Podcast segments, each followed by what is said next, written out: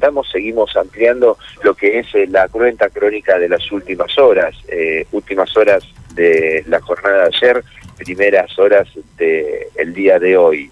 Y vamos a hablar de robos de idéntica metodología. En primera instancia, cerca de las 22, la jornada de ayer, en Hermandari y General Paz.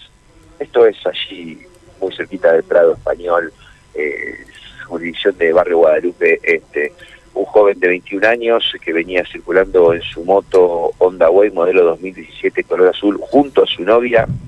Bueno, al pasar por Hernandarias, justamente muy cerquita de General Paz, sale en intercepción eh, una moto Honda Falcon que lo encierra con dos masculinos a bordo. Uno de ellos esgrime un arma de fuego y le sustraen tanto la moto como los celulares a él y a la novia.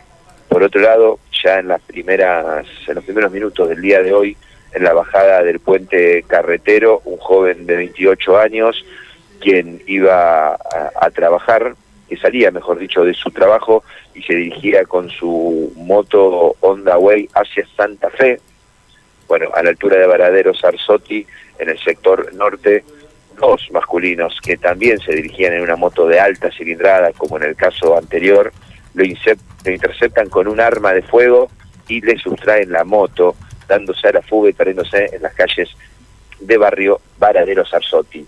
Dos episodios idénticos, motochorros armados que roban moto y pertenencias, con pocas horas de diferencia en la ciudad de Santa Fe. Bueno, lamentable. ¿eh?